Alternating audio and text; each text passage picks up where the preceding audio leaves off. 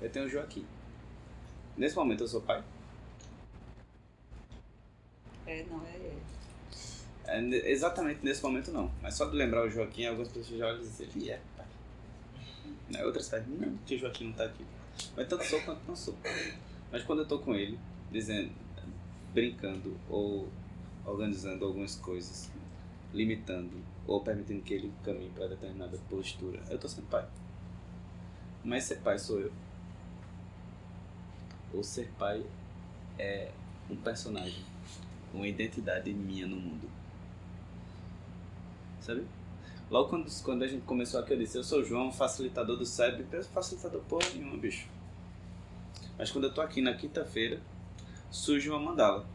E nós, 30, 40, olhamos e dizemos: Ah, João tá facilitando o encontro. Ele é o facilitador. Então eu sou. E não sou. Mas termina sendo, né? A essência da dissolução do décimo elo não é transitar no mundo sem identidade. Pelo menos não da perspectiva que a gente está estudando nesse ciclo. Lá, três anos atrás, era a perspectiva que eu conseguia falar. A coisa vai mudando, ainda bem. Né? A essência da dissolução do décimo elo é reconhecer a brincadeira. Quando você tá com uma pessoa do seu lado que tá super conectado, vocês trocam beijinhos e várias outras coisas, você tá sendo namorado. Agora você é namorado. Qualquer coisa. Aí você dá o nome que quiser. Você tá sendo um pegador porque eu- brutal. pensei que você estava imputando. Sim. É, ou não. É. É tanto é quanto não é. Mas é, assim, da, da perspectiva dual, da perspectiva grosseira, é como se nós. Sabe um baile de máscaras? Você pode entrar com uma máscara, aí vai ao banheiro, aí tu sentou com a máscara, aí seduziu determinada pessoa da outra máscara, e coisa e tal. Aí você vai ao banheiro, aí troca de máscara. Aí você vai e seduz a mesma pessoa, mas agora você já é outra pessoa. Mas agora você já é outra pessoa porque você botou outra máscara. Olha que, que negócio mágico. Negócio brincante. Aí se der tudo certo, você tem um, um terno com duas cores. Você vira o terno avesso. A cor ele é vermelho. Máscara nova, terno de outra cor. Você não é mais a mesma. A gente acha que seria maravilhoso no mundo poder alternar entre as identidades. Mas a gente faz isso o tempo inteiro. O décimo elo, ele se constrói quando a gente diz, eu sou assim. E bate o dedo. E todo mundo é prova que eu sou. Só que é tão frágil que para poder ser, seguir sendo, eu tenho que provar para mim mesmo o tempo inteiro que eu sou. Porque eu só sou enquanto eu estou sendo. Eu sou brigão.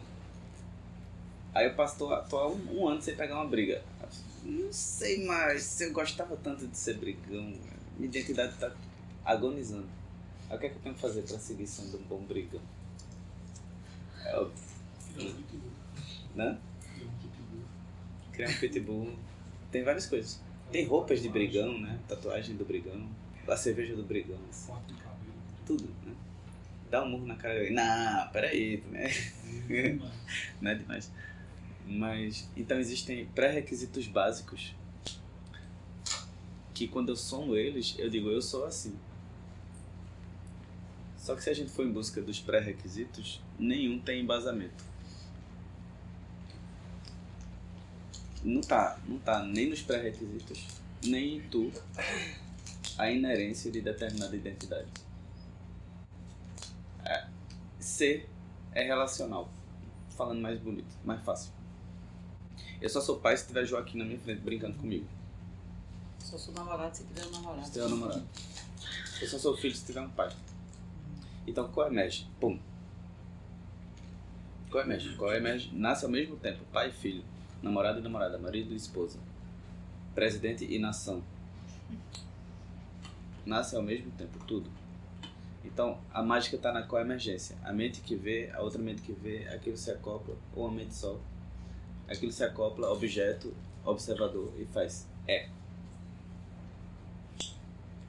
Né?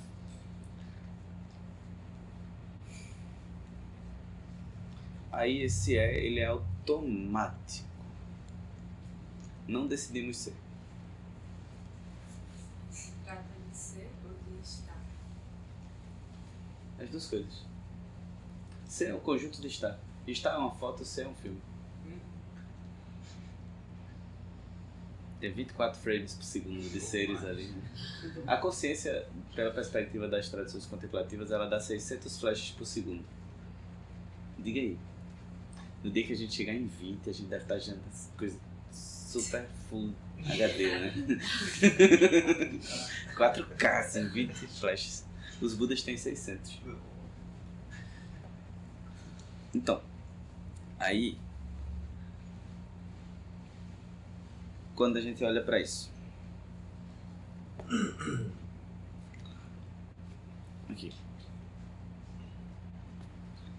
Quando você olha e imputa e se identifica com aquele nome que você deu para aquele objeto, aí você deu nascimento a. Dar nascimento a é baba. É o décimo elo. É o assunto de hoje.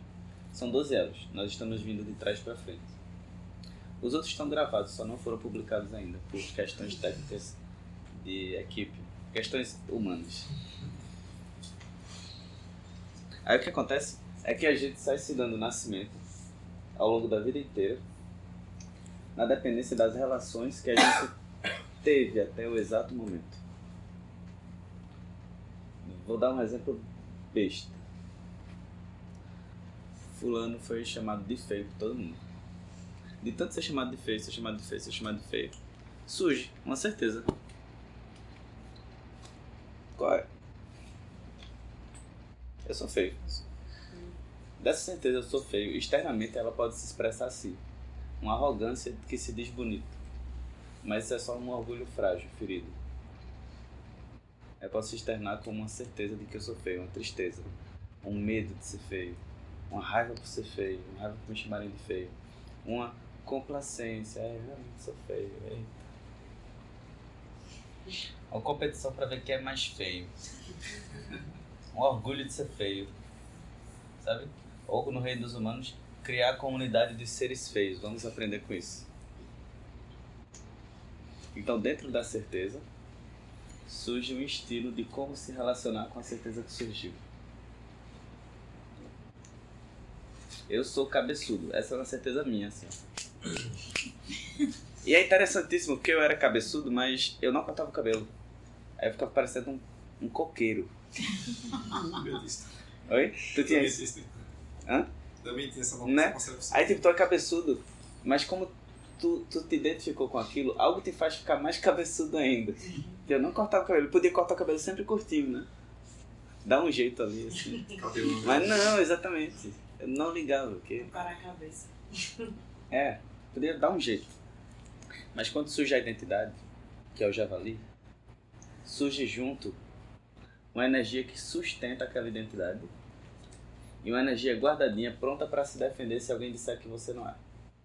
Chega que uma pessoa tá na merda, aí chega assim, mulher, relaxa, não é assim tanto não. É porque você não tá na minha pele. é como se a pessoa não quisesse ajuda. A pessoa tá com raiva. Calma. Mas você viu o que ele fez? Vi, mas. Você tá do meu lado ou não? né? É um orgulho ferido assim. Vocês já viram isso? Provavelmente vocês já fizeram isso muito. Eu faço isso o tempo inteiro, sabe? É... Então, no décimo elo, quando eu me identifico, surge o que na roda da vida a gente vai ter como o javali, o galo e a cobra, que é bem no centrismo.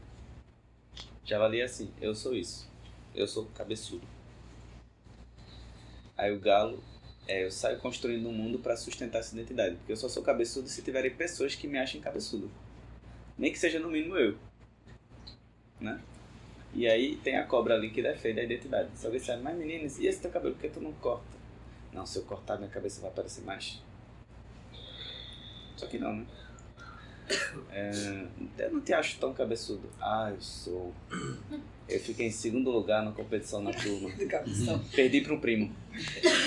É verdade. É verdade.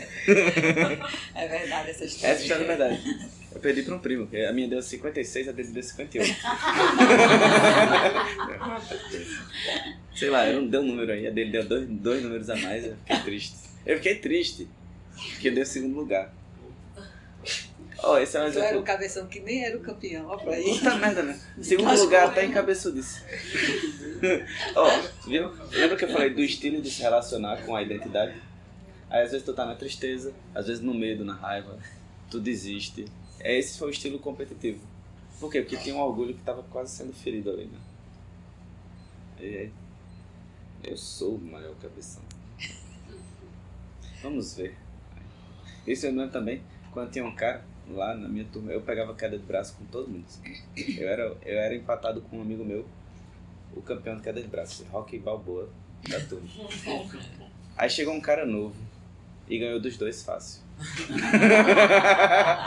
Aí quando a identidade tá prestes a ruir, a gente vai pro inferno. Porque a gente não quer que a identidade se dissolva. Quando chegou o cara novo naquele braço dele, maior do que o meu assim, aí tu, medo. Medo é o quê? Medo é na iminência de que uma identidade se dissolva. Aí a identidade, aí o cara ganha, né? Pá! Câmera lenta assim. Por dentro a lágrima escorrendo. Aí surge uma raiva. Aí a raiva ela vai se dissolvendo e virando uma tristeza. Aí da tristeza, ou você solta aquela identidade, ou você emenda no próximo. Aí isso foi circunstâncias da vida, morte e renascimento. Voltou, entende? Voltou para os primeiros elos. Como é essa parte aí? Eu perdi na queda de braço. Sim. A identidade foi pro Beleléu. Morte. Né? Se eu permitisse. Ou se eu, eu posso renascer também assim.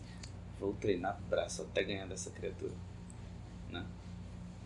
Você Então. renasce nessa mesma identidade? É, só que ela melhorada. 2.0. Entendeu? Só que, então, quantas vezes a gente não renasce 2.0 nas identidades? Mas cadê a liberdade de, de, de decidir se eu quero renascer naquela identidade ou não? Mas você não tem, você não se deu essa liberdade. Fui eu que me dei? Ou foi a Ah, identidade? não. A identidade, Né? sim, sim. Ou você fica ali, muda a relação com aquela identidade, mas ela meio que não se dissolve. sim. Sabe? Aí eu perdi pra fulano.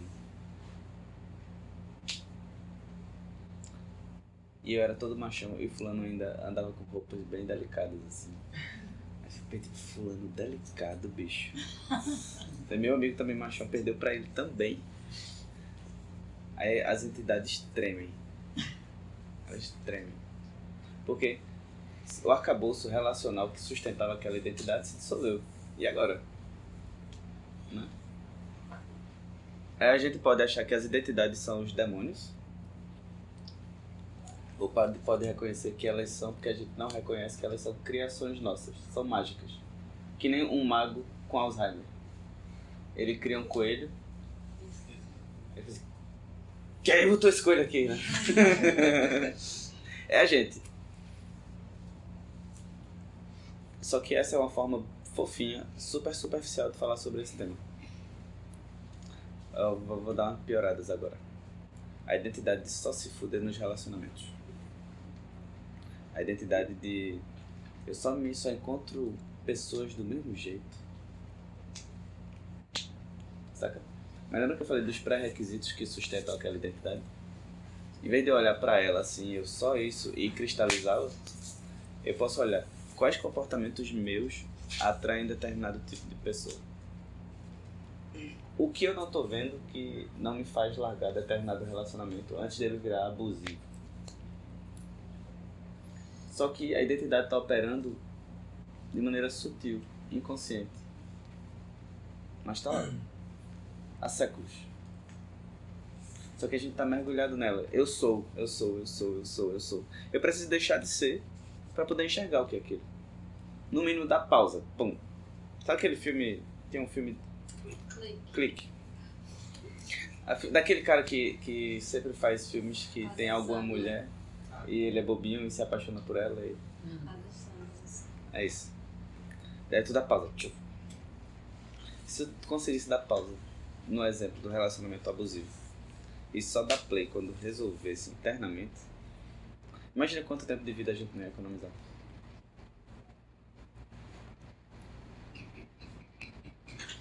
E reconhecer, por exemplo, que o relacionamento não é abusivo. Você pode chamar, pode olhar por essa perspectiva e gerar raiva e abandonar o relacionamento. Ou você pode olhar pela perspectiva assim: há em mim coisas que conectam com esse tipo de relacionamento.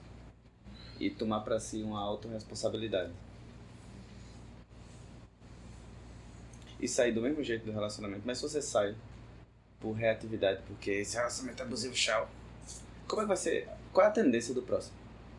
Vocês já viram alguém que sempre entra no mesmo tipo de relacionamento? Aqui não tem ninguém assim, ainda bem. Mas às vezes quando. Mas às vezes quando eu ouço relatos. Por quê? Porque eu não tô olhando para as marcas mentais que operam para o meu banco de dados operacional no mundo. Para aquilo que eu chamo de eu, os meus hábitos, para as minhas tendências de hábito, que me fazem seguir me conectando e sustentando determinadas experiências no mundo. Hum? Entendeu? É assim, o que em mim, nos meus hábitos, me faz seguir me conectando com determinado tipo de pessoas. Existe em mim, entre aspas, um banco de dados. Na linguagem do cérebro, esse banco de dados ele é coletivo. Existe um, um determinado tipo de banco de dados que faz com que, de hábito, de marca, que faz com que eu atraia pessoas mais ou menos abusivas. Mas existe também, na- nas marcas através das quais eu estou operando, algo que me faz sustentar aquele relacionamento. Né? Existem e existe em mim o que eu quero em outra pessoa que parece que essas pessoas têm.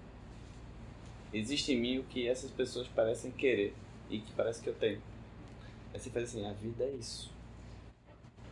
Nasci para sofrer. A lágrima escorre por um lado, mas o outro lado tem um sorriso. Eu nasci para algo. É treta, bicho. Porque a gente sempre tenta sustentar, a gente está acoplado a essas identidades. A todas. As mais sofias e as mais demoníacas. E a gente tem orgulho delas. Ô, João, e também tem certos tipos de doença, né? Assim, eu sofro disso. Eu tenho. Também. Sabe? Tipo assim, às vezes tem uma coisinha e tal. Mas tem uma. Vai dando uma concretude, né? É. é. Sabe, eu me lembro, eu tive depressão, né? Do demônio. assim. Uma doideira. E teve um momento que eu, eu decidi que querer ficar na cama não era eu, era a depressão. Aí alguma coisa ali melhorou. Porque, tipo, já não era eu que queria ficar na cama, isolado, coisa e tal. Era aquele hábito. Eu não tinha essa linguagem. Eu sei. Mas ali no meio eu falei assim, isso não sou eu. E algo em mim me fez me mover pra, morrendo de sono, querendo ficar na cama e comprar pão. Seis da manhã. Eu ia comprar pão, tomava sol na cara, voltava, botava o pão na mesa e dormia no sofá de novo. Mas já não era eu. Mas seis da manhã também confunde, né? É porque eu sou sempre muito intenso na resolução. Eu não gosto de resolver fofinho, não. Sabe? Não, mas eu, eu ia até 11 horas. Aí eu ia até. Eu fiz isso, não sou eu, então agora eu acordo às 6 da manhã. Sabe? Gostando ou não, não sou eu. Aí então é um exemplo de dentro da doença. E é uma, é uma quebra naquela programação, né? É. Karma, né? Aí tu vê tua liberdade. É. Né? Diante daquilo. Tem uma, uma música do Radiohead que é sobre uma, uma depressão. Foi, não. Foi a primeira vez que eu tive acesso a essa perspectiva. Que aí ele fala: é, Eu não estou aqui, isso não está acontecendo. Assim, Foi uma carta que ele trocou com um amigo. Uhum. O amigo deu essa dica. E É isso, velho. tentou executar isso. E aí, umas coisas bem pesadas né, durante a música. Eu refrão é isso: Eu não estou aqui, isso não está acontecendo. E aí depois ele falou pensando nessa ideia, sabe? Até, até que isso pegou. E aí, quando ele tava na cabeça, ele pensava, não estou, isso não não está acontecendo. Quando ele ia pra essa potência, ele podia fazer qualquer coisa. Ele podia Total. se levantar e sair da cama. É isso. Então, aí o que é que cura? O que é que cura o décimo elo? É retornar à postura de potência. Eu sou aquele que escolhe a máscara. Eu não sou a máscara. É um bom atalho para isso é de dentro da identidade você dizer eu não sou isso. Eu não sou isso é uma sabedoria que de onde eu sei, ela brotou na Índia, há uns 4 mil anos atrás. Tem um treinamento em, de yogi, que era assim, neti neti, que significa nem isso, nem isso. É aprender a dizer não sou. Não sou. Porque de fato tu não é. Tu até tá sendo. Tu até também é. Mas tu pode decidir se tu é ou se tu não é. Tu pode decidir com que corpo tu vai transitar no mundo. A liberdade que transita no mundo. A liberdade que decide. Com que corpo eu vou transitar nesse mundo? Um corpo de potência ou um corpo de carência? Um corpo que olha para o que não presta e transforma? Ou um corpo que olha para o que não presta e chora e espera aparecer um pai, uma mãe, alguém que cure? É preciso se emputecer. Sabe? Encher o saco. E dizer, eu não sou isso, não sou essa merda. Porque senão você segue. Senão você segue tão viciado quanto sempre seguiu. Até hoje. 30 anos, 31 anos aqui viciado. Não, eu fumei muito tempo cigarro careta, sabe? Certo? Cigarro careta. Aí eu fui viciada. E durante um tempo eu parei mesmo. Aí da última vez eu resolvi parar, aí vi que tava um pouco difícil, né? Aí eu fiz um bocado de treta, assim. Sabe o que que eu eu disse, Peraí, eu não tô deixando nada. Se eu ficar assim, um vício, aí eu tô deixando, eu tô sempre lembrando. Não. Faz de conta que eu nunca fumei. Se eu nunca fumei, eu não tô deixando nada. Eu comecei a fazer um jogo por aí, não disse pra ninguém, pra ninguém estar me cobrando, que chama de cobrança, sabe? E tipo assim, não, eu nunca fumei, então pronto. Eu nunca É fumei, isso. aí nunca É isso. eu não tenho, não tô deixando nada. Deixando o quê? Nada. E fui fazendo mil coisas, aproveitei uma gripe aí com a gripe. o restinho que tinha de cigarro acabou. Pronto, Muito bom. até hoje. É isso. Só que se tu falar isso no mundo de hoje, um mundo tão cristalizado, tão material, vão te chamar de esquizofrênico. Como assim você nunca fumou, Alice? Porra, tô sentindo cheiro ainda. Faz, faz 15 dias eu ainda sinto o cheiro. Isso. Tem uma coisa que no Tibete se diz, que é quando tu fala o que tu tá fazendo, perdeu a energia. É, eu não falei pra ninguém. Isso que a Vixe, gente falou de não, não falar. Eu tinha uma amiga que toda semana ela parava de fumar e beber. Era incrível. Final de semana, a gente saía com ela e ela não falava. Não é que eu não tô fumando, não. Eu fui na casa dela, quarta-feira, ela tava com meia carteira de cigarro. Ela fumou. Caipora. A gente, o quê? Como assim? Aí ela, ela dava uma máquina. Não é porque eu estou enganando vocês. Quem é que ela tá enganando? Quem é que ela Aí eu, tá eu pensava enganando? isso, cara, mas que no dia que ela não falar, Funciona. talvez ela funcionasse. Mas todo, todo final de semana, que ela precisasse parar um momento. Já, né? Eu parei. Em certo momento eu decidi mergulhar no jejum intermitente. Aí, aí eu descobri que quando eu falava para as pessoas era treta. Primeiro que quando tu fala o que tu tá fazendo, já tem uma alegria ali que ela suplanta a alegria de conseguir o que tu ia fazer. Já é mesmo, que massa, não sei o que já. É. Já foi, né? Tu já conseguiu o que tu queria. Segundo, que às vezes tu fala e as pessoas vão desencorajar teu processo. Assim, 16 horas, 20 horas sem comer. Tu não fica com fome, não. O que? Tu não come mais pão? É o quê? Se eu passar 5 horas, eu fico com enxaqueca. Aí, aí a minha mãe, minha mãe, você vai adoecer, meu filho. Você tá bem? Né? Aí, aí, ela- aí a mãe, a mãe tem um aspecto meio, meio sacana. Que ela, ela sabe o que tu gosta de comer, né? É, vou dizer pra ela isso hoje. é meio sacana assim, aí tu chega na casa dela, meu filho, eu fiz aquele bolinho que você adora. Eu venho tomar café aqui em casa. Acabou-se. Então, assim, transformações operam muito bem em silêncio. Canto de Osana. Hã? Canto de Osana. É, Isso. aquela música. Vai, vai, vai, Vai, vai. Não vou. Homem que diz sou não é. É bem isso. É melhor que a gente seja o que acredita. Relaxadamente. Não que a gente quer que acreditem. Né? Aí surge um aspecto de.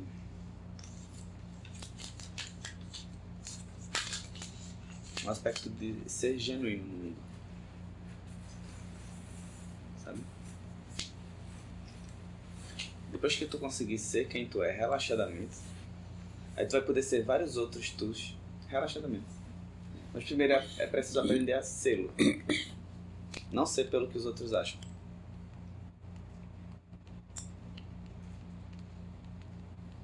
Eu ralei, assim, eu era a única criança do interior que ouvia Titãs, doido. Eu, eu roubei um CD da minha tia. Eu não roubei, não. Ela me deu emprestado e eu fiquei com ele, só devolvi quando as últimas quatro faixas estavam totalmente arranhadas. Cabeça do foi. Não, foi acústico MTV. Ah, foi o meu primeiro CD também. Isso, maravilhoso. Né? Eu, com- eu comprei meu primeiro CD aos 13 anos. Eu roubei. aí, com sonho depois. aí, tipo, numa cidade onde todo mundo só gostava de forró e essas coisas, tinha lá. E eu não tinha amigos roqueiros, né? Aí o que que eu fiz? Eu comprei uma blusa preta e escrevi Titãs de tinta. Cara, eu me senti. né? A identidade operando mágica, eu não observava aquilo. Aí tipo, eu me criei, ou roqueiros, ou sozinho. E segui, agora vai. Foi bom, porque nessa perspectiva eu aprendi a ser esquisito, né? E é uma liberdade, bicho. Oxi, Também, né? né? Tem, tem uma liberdade de não ser esquisito. E tem a liberdade de ser esquisito. E liberdade mesmo é poder escolher entre um e outro. Eu já não tô nem tão esquisito assim, mas se você chega muito perto, vê as esquisitas. Todo mundo é assim. A gente tem uma doença coletiva chamada normose. Você É. acha que não é muito esquisito assim? Ela ainda tá com raiva de mim. De perto, de perto. É, tem uma doença coletiva chamada normose. Todo mundo quer ser normal. Todo mundo aspira a essa identidade e sai construindo.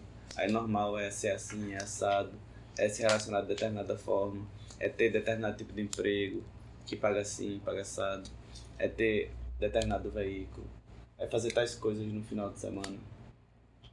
Mas isso é só um script. Bava, um grande bava coletivo, uma grande identidade. O ser normal. Aí tá assim, todo mundo aqui sentado aqui nem a gente, e tem um ser normal aqui. Aí todo mundo olha pra ele.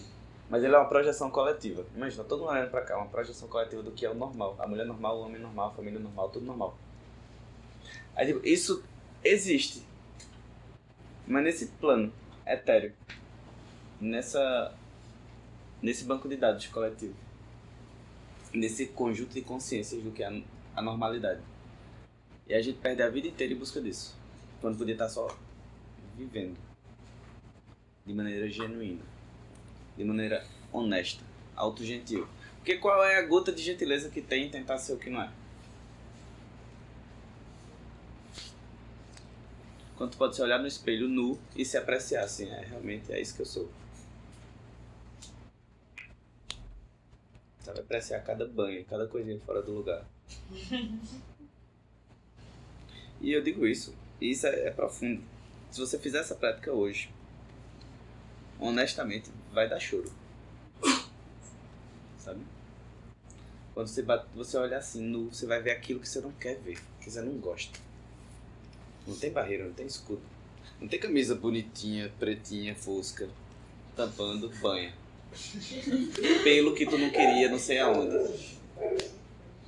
Saca? Não tem. Esse é o caminho rápido pra, pra ser honesto consigo, pra ser autoacalentador, assim. Praticar pelado. Hã? Pra ficar pelado. É, é tipo, terminou o banho, se enxugou, você olha na frente do espelho e diz, é isso aí, boy. É isso aí. É isso aí, Guel. É isso que tu é. Me diz uma coisa, para na frente do espelho, seca a barriga ou não? Secar. Seca e depois solta. Seca e solta. A liberdade você tem. Mas assim, melhor mesmo, melhor mesmo é deixar, deixar aquela pochete cair um pouquinho. Sabe, deixa, olha, olha pra ela assim, seja bem-vinda. Porque quando eu aceito, eu posso transformar. Pra mudar como eu me alimentava, eu precisei aceitar como eu comia de maneira não amorosa com o meu corpo. Se a gente escolhe o referencial de transitar no mundo fazendo coisas que trazem benefício pra gente, metade das tretas vai embora. Porque quanta coisa a gente não faz no mundo porque a gente tem uma um déficit cognitivo, primeiro, de decidir, de saber o que é certo, o que é, do que é bom e o que é que vai me trazer prejuízo. E um déficit conativo, segundo, que é uma dificuldade de me mover de acordo com o que eu tô vendo. Eu sei que isso aqui vai dar merda, eu sigo andando naquela direção. Se a gente não acordar para esse duplo déficit atencional coletivo, nunca, não vai sair nunca dessa. Porque quantas coisas, para e pensa, quantas coisas você faz, você sabe que vai dar em merda, que você segue fazendo. Ponto 1. Um. Aí esse é o distúrbio conativo, que é o distúrbio de se mover. Conativo. Conativo. Essa é a linguagem do Lamar Alan Wallace. Existem duas tretas pesadas da humanidade. Primeiro, é não ter sabedoria para separar o que vai trazer benefício do que vai trazer prejuízo. Segundo, é mesmo vendo isso, se mover por hábito para o que vai trazer prejuízo. Certo? Carnaval. Como foi, como foi o segundo que você falou, João? Desculpa, eu me distraí. A palavra? Não, não, o, o É mesmo sabendo. Viajei. Mesmo sabendo o que, o que me traz benefício, o que me traz prejuízo, Sim, eu não consigo redirecionar a rota. Certo? O que é que falta aí nesse redirecionamento de rota? Amor e presença. É por amor que eu treino presença. E a presença é a ferramenta da transformação. Sabe? Eu me lembro, o grande exemplo é a paçoquita, né? Sim. Eu me lembro, eu me lembro. tem- é que eu treinei isso com paçoquita. Eu era o doido da paçoquita. Hoje eu sou o doido da paçoquita, mas eu não como paçoquita. Eu como assim, eu como paçoquita quando eu vou almoçar uma vez por semana num restaurante com meu filho. Eu compro duas, a gente senta numa escadinha e come junto. Essa é a paçoquita fixa da, da vida agora. Antes era outras, já, muitas.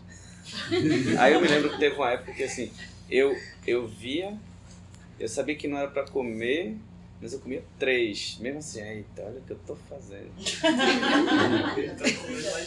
o distúrbio conativo é isso. Sabe? Eu, eu vejo, eu não consigo não me mover naquela, naquela direção. Assim, Esse distúrbio acontece muito, né? Sabe quando tu tá. Total. Eu vou dar um exemplo. É, é assim, o cara, o cara tá ali com a namorada ciumenta. O cara tá ali com a namorada ciumenta. Ele sabe, hum, vou sair olhando aleatoriamente pra todos os lados. Aí passou a menina bicha bonita ali assim. Aí, tá, aí tem um meme, né? Que o cara tá andando com a namorada ele faz assim. É isso, ele não queria fazer isso. Ele sabia que ia dar treta. Mas não foi ele. Não foi ele, foi o hábito. Por quê? Foi o hábito. Foram as identidades. Foi a tendência. E de onde brota essa tendência? Kármica. E por que, que a gente segue seguindo? Porque a gente está adormecido, não tem presença. Mas qual é a base para desenvolver presença na transformação da vida? É o amor. Ponto. Não, tá tudo conectado. Diante do carro. O amor de todo canto. Dentro do carro, a gente dissolve. Diante do, do carro, com amor, a gente dissolve. O exemplo da paçoquita. Não, é melhor o exemplo do pão francês. Dentro do pão. Pa- Porque paçoquita é saudável.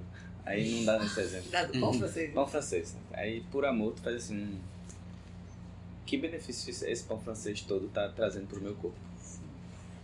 Não. Aí se tu vai se fazendo essa pergunta a cada experiência, sem esforço, tu vai tomando consciência e aquele hábito vai ficando mais fraco. Tu tá ali no meio do pão francês dizendo assim, isso aqui não me traz benefício. Que benefício isso me traz? Em vez de tu se culpar, tu aprecia. Tu diz, é gostoso. É gostoso. Bom, Recém-saído da padaria, assim. Com a manteiga, com a manteiga derretendo, com sal, assim, crocante. Né? Aí, tu- aí tu não, aí tu não nega, tu não nega. A experiência é gostosa. É maravilhosa aqui, esse pãozinho francês. Mas tu decide por que referencial tu quer transitar. Eu quero transitar porque é gostoso, ou eu quero transitar por um referencial de saúde. Os dois referenciais são certos. Mas é preciso ter uma honestidade com que referencial eu estou transitando e ter no pé o que eu tenho na boca. Como é? Ter no pé, se der na boca. Não é, só, não, não é lama. Não é grude. Mas é assim, agir conforme eu penso. Agir conforme eu penso. Aí a gente não age conforme pensa. Conforme tem consciência. Por quê? Porque a nossa consciência ela tá mais como um trovão do que como um sol. Do nada vai. Brilhou tudo, é sumiu. É escuro. Praticar a presença amorosa é transformar os trovões em trovões cada vez mais frequentes. Até que tá tudo tão iluminado como se fosse dia. Relâmpago. Relâmpago. Desculpe, jovem. Até que tem tanto relâmpago que eles, eles são basicamente o próprio sol operando. Que sol? Da consciência. Sabe? E essa perspectiva do bom coração autodirecionada, ela já é, ela já é a base da perspectiva do caminho amplo. Porque quando tu estiver te tratando com um bom coração, tu vai começar a enxergar como os outros estão na mesma merda. E naturalmente teu coração expande. E tu vai transitar no mundo fazendo alguma coisa pro benefício dos outros. Naturalmente, quando você entra nesse processo, é, naturalmente você percebe que algumas ações são desnecessárias. É. E aí vem, quando você enxerga essa sensação vindo, é, eu, eu vou falar por mim, é um momento de treinar. Porque é nesse momento que você tem medo de dizer, "Pô, será que eu não vou fazer isso? Mais uma, eu tô percebendo que são três coisas que normalmente eu faria e agora eu tô tendo o primeiro insight de que eu não devo fazer isso. E aí você pela primeira vez não faz e o mundo não se acaba. Essa é uma sensação maravilhosa, né? É a sensação de vida. Tu, tu morreu com a identidade de alguma maneira. Tu não fez o que não, o que tipo te traz prejuízo. E surge uma alegria assim, né? Eu tenho passado com essa semana, uma, depois do carnaval pra cá, eu, tirei o carnaval pra trabalhar, eu tive algumas experiências disso que foram fantásticas, foram reveladoras, vou dar meu testemunho. Fala, irmão! Foram assim, eu digo, rapaz, eu não tenho. eu- Em, outro, dia- em, outro, em outra situação, eu ia sair daqui agora para poder ir arrumar um caminhão para tirar a metralha, porque hoje. é amanhã- Não, o cara não veio hoje. É, amanhã provavelmente ele veio, ele não disse que via, que viria. Ok, amanhã, eu- se ele não vier, eu faço isso. Em outro, em outro dia eu estaria louco, com três caminhões parados na porta. Um carregando e dois eu brigando, porque eu não ia arriscar. E aí eu fiquei naquela tensão, disse, não. Amigão, vem, você, não, hoje não deu, hoje o que eu ia, amanhã eu vou lá. Ok. Passei a noite pensando nisso. E Não claro, foi tenso, não, não foi tenso, mas existia uma tensão. Mas era uma coisa meio assim, tá, beleza, vamos lá. E acordei no outro dia, cadê o senhor? Chegou por aqui? Caramba, foi uma primeira. E assim foram outras situações é, que vem acontecendo, que é um, é um modelo de operação que não era o meu modelo natural. Uhum. Isso dá realmente é uma coisa que é, é um, feito um furo em quem está com pressão alta no cérebro, né? aqueles, sabe aqueles, aquela É um cirurgia trepa. de. Como é o nome? é uma trepanação. A trepanação. Então, Sabe aquele lá, só acidente bárbaro numa, numa alguma coisa, de repente vem um cara com um arame, fura o cérebro da pessoa, sei lá, a cabeça e- e o cara, olha, pronto, agora você tá, tá salvo por alguns minutos. É essa sensação que eu senti. Foi um negócio de arria- aliviar a pressão. Entendi. Nisso aí eu vejo assim. A gente espera, às vezes, eu sempre esperava que a, a, a bronca, a confusão, ela se resolvesse de uma hora pra outra, né? E a confusão não é o que tá acontecendo, é como eu me lido, como eu lido com o que tá acontecendo. E aí quando a gente vai praticando, a gente reconhece que a coisa vai mudando. Mas é gradual. A perspectiva da gente vai mudando, né? O olhar da gente, É. a visão. Não é o objeto, né? É. Aí o objeto Mas muda verdade também. come a gente, né? Isso, aí o objeto muda também, né? É tipo quando você tá cultivando amor pelas pessoas. Que aquela pessoa quando olhava pra você era treta. Você já olhava pra ela e saia raiz. Mas eu não via mais ninguém. Eu li recentemente assim. Não há, não há demonstração de conexão humana mais forte do que duas pessoas que estão se odiando. elas olham assim, aí tem mais ninguém. Só elas duas. Alguém aqui já. Não sei se alguém já odiou alguém, mas é bem desse jeito. Aí que tu resolve cultivar amor. Aí tu começa a encontrar aquela pessoa mais relaxada. Aí ela vem tensa, mas tu tá relaxado. Aí ela começa a se desarmar. Aí do nada, tu tá cultivando amor, a, relação, a forma como a pessoa se relaciona contigo também muda.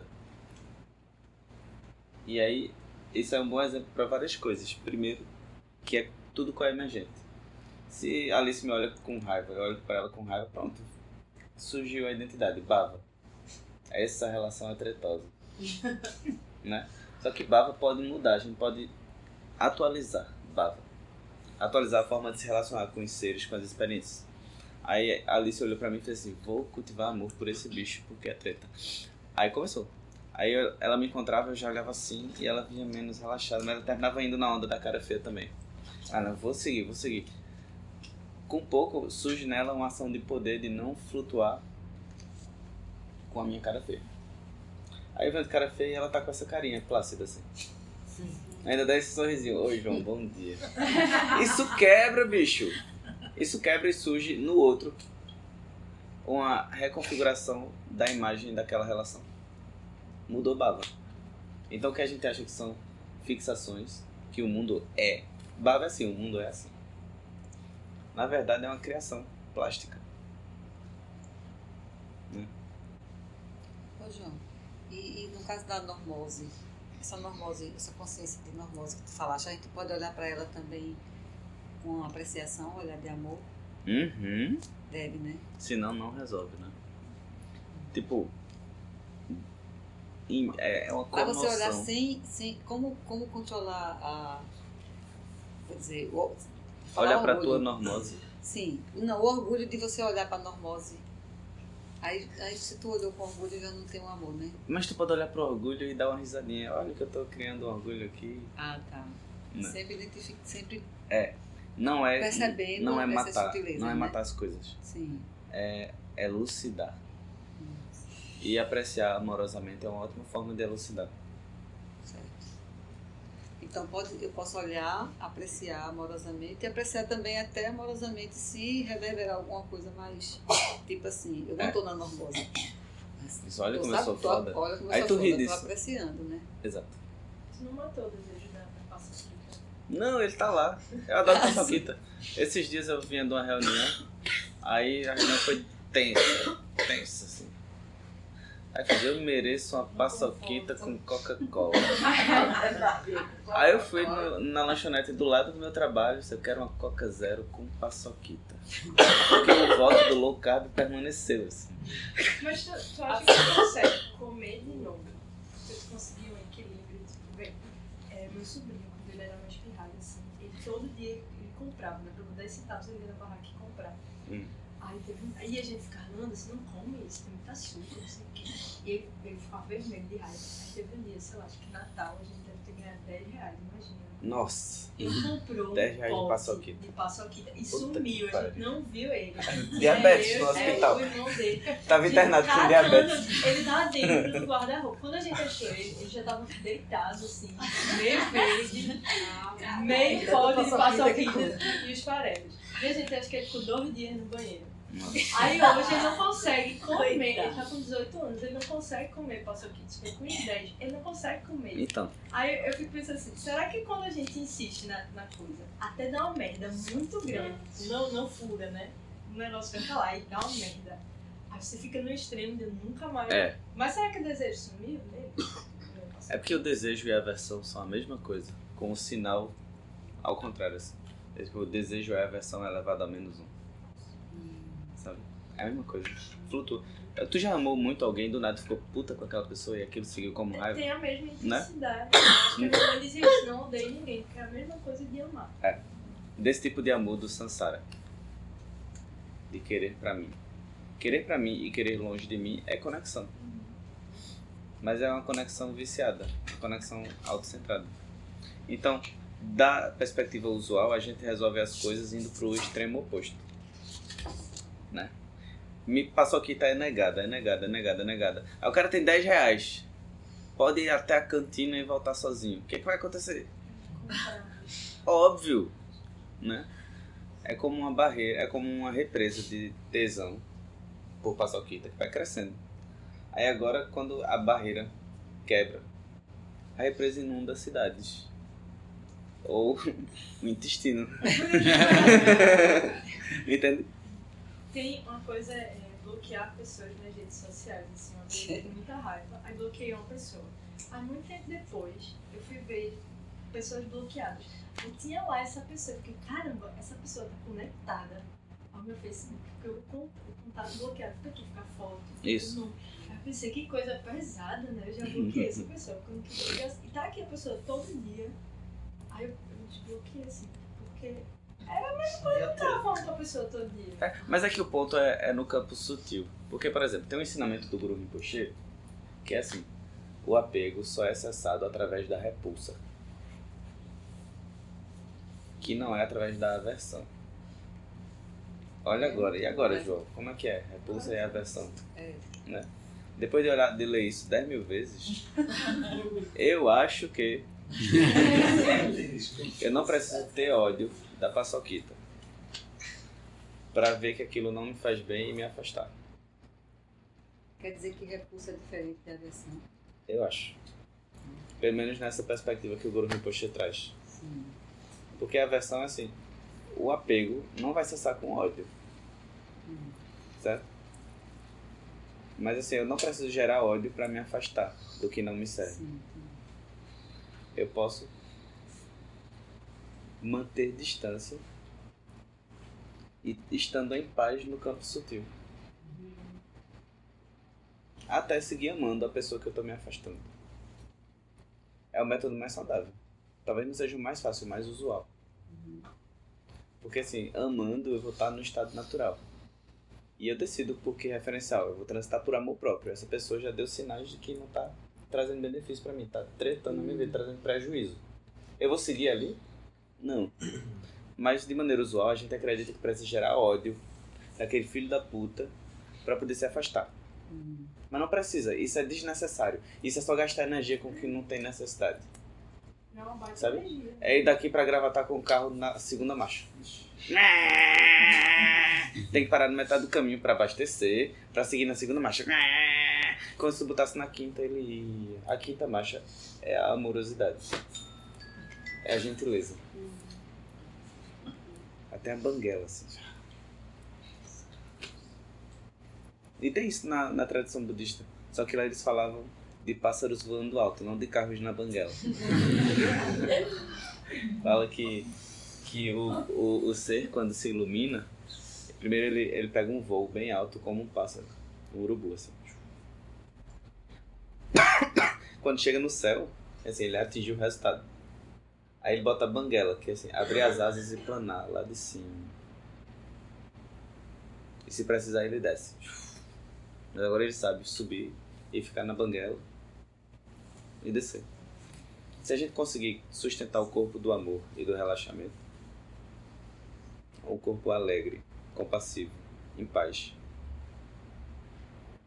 Mas cedo ou mais tarde vai surgir a habilidade de, de gerar o corpo que precisar para resolver determinadas situações, sem sair no campo sutil dessa paz alegre, gentil, compassiva.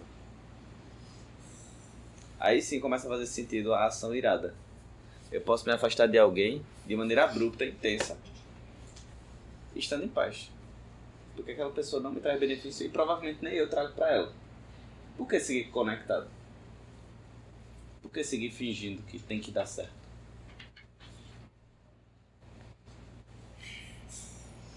Nove horas da noite. Vamos nessa. Vamos, deixa eu só Peraí, alguém tem mais alguma coisa? É isso? Só uma perguntinha. Tu falou ali no javali, aí o galo seria o preparo do terreno para manter a identidade O galo é e a a cobra defende. O galo é o gasto energético cotidiano para sustentar a gente- a identidade. identidade. E a cobra? A cobra é aquela energia de defesa. Sim. Não encosta que ela É vai assim, estar lá. tu tá dizendo que eu, sou, que eu não sou cabeçuda porque tu nunca me viu de cabeça rapada. Eu sou sim, né? Aí o galo é tipo entrar na competição de cabeçudos da turma pra ver se eu realmente sou ou não. Eu tenho que sustentar aquela identidade. Falou. Falou. Tá gravado de hoje Tá, eu só não tô publicando assim, eu tô fulerando, mas tá tudo gravadinho. Tô pensando em fazer uma planilha para as pessoas botarem e-mail, telefone e tal. Vai virar tipo uma escola. E já é, né? Mas é desorganizado demais. Mas outra coisa, por que a tua opção de começar os zeros de trás para frente? Ou, ou isso não tem sequência? Foi uma opção minha. Foi. Por quê? Porque eu tenho a sensação de que a gente vai gerando experiência para compreender os aspectos mais sutis. De frente para trás, do primeiro para o décimo segundo, eu vou começar de algo muito abstrato, que basicamente é difícil conectar com a vida cotidiana para quem está chegando agora. Mas quem está chegando agora vai do 12 para o primeiro, vai entendendo cada vez mais sutilmente o mesmo processo. Estamos falando, terceiro encontro falando a mesma coisa, só que de uma perspectiva diferente e cada vez mais su- sutilizando a percepção do processo de operação mental. Entendeu? Entendi. Aí. Eu não sei, acho que eu li em algum canto, assim, 12 anos de trás pra frente e aquilo me encantou. Eu só li essa frase. Pá. Aquilo me encantou. É o lama. Acho, acho que o lama. É, o lama, o lama ele, ele fala que tu pode ir dissolvendo ela por ela, de trás pra frente. Então, eu só vi o Lama falando disso pô, acho que isso aqui foi isso. Mas ele, eu acho, eu nunca li o texto dele, Desconstrói. Aí ele É. fazendo. que aí tu pode, se tu Mas tá desconstruir. legal essa coisa de, de vida de pra frente. Oi? Tá ótimo isso. Eu acho, eu acho que é uma boa.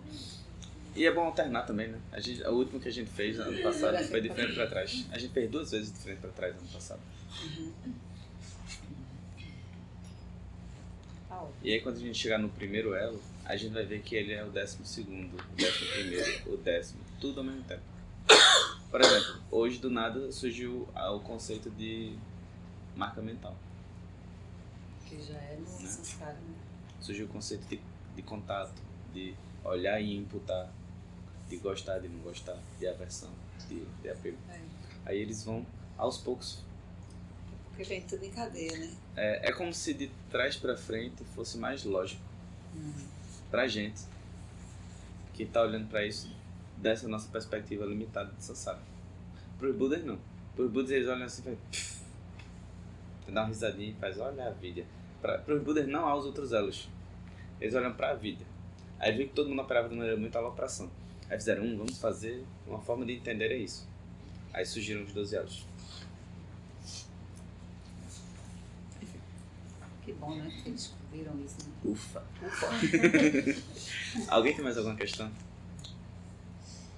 Eu cheguei meio atrasada, eu queria saber se já tem, assim, se tem alguma publicação pra eu acompanhar, né? Vocês já estão pensando em compra, é É. isso? Tem. Tá tudo gravado.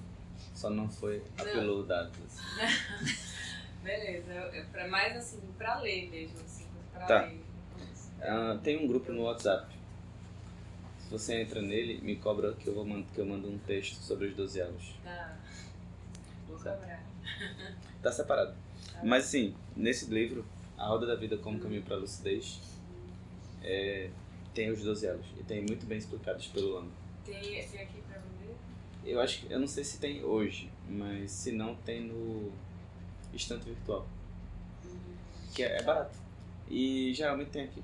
Mas eu não sei se tem. Acho que quando tem alguém compra. Aí, eu fico fazendo propaganda, né? Aí termino vendendo. Tá? Mas é um ótimo livro. Página 38.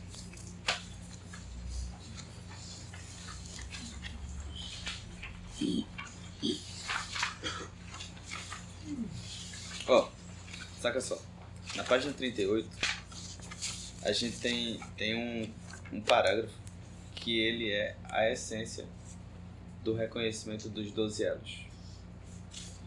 Quem tá vindo há, há algum tempo fala esse danado desse parágrafo o tempo inteiro e talvez não caia a ficha. Possa eu claramente perceber todas as experiências como sendo tão insubstanciais quanto o tecido do sonho durante a noite, e imediatamente despertar para perceber a manifestação de sabedoria pura no surgir de cada fenômeno. E possa eu compreender os 12 elos de maneira clara no mundo, no dia, no dia dia. É isso. De trás pra frente. De trás pra frente, de frente pra trás. E solto. e aleatório. Então vamos lá, página 38.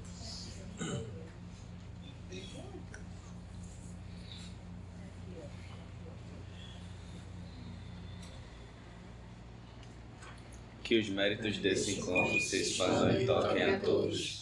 Que o Mestre Universal da Paz e da Compaixão, sua santidade Dalai Lama, juntamente com todos os mestres de todas as tradições que veiculam essa mensagem, tenham longa vida. Que todos estejam a salvo de gerar pensamentos negativos, o obstáculo mais destrutivo. Que esses pensamentos nunca surjam em nossa mente. E que todos os seres também estejam livres de pensamentos negativos. Ao longo de minhas muitas vidas até este momento, todas as virtudes que tenho alcançado, inclusive os méritos gerados por essa prática, e todas as que vier conseguir, ofereço para o bem-estar dos seres sencientes. Possam a doença, a guerra, a fome e o sofrimento diminuir para todos os seres, enquanto sua sabedoria e compaixão aumentam nestes e futuros. Possa eu claramente perceber todas as experiências como sendo tão substanciais quanto o tecido do sonho durante a noite, e imediatamente despertar para perceber a manifestação de sabedoria pura no surgir de cada fenômeno. Possa eu rapidamente alcançar a iluminação para trabalhar sem cessar pela liberação de todos os seres, Budas e Bodhisattvas em conjunto. Seja qual for sua motivação, sua ação benéfica e preces auspiciosas, seja qual for sua onisciência, realizações e poderes benévolos, e seja qual for sua imensa sabedoria, eu que igualmente veio para beneficiar os seres, rogo para que possa alcançar as mesmas qualidades. Nesse exato momento, possam nem mesmo os nomes de doença, fome, guerra e sofrimento ser ouvidos pelas pessoas e nações da terra, mas possam sim sua conduta moral, mérito, riqueza e prosperidade crescer, e possa a suprema bem-aventurança e bem-estar sempre surgir para elas. Página 45, última prece em português.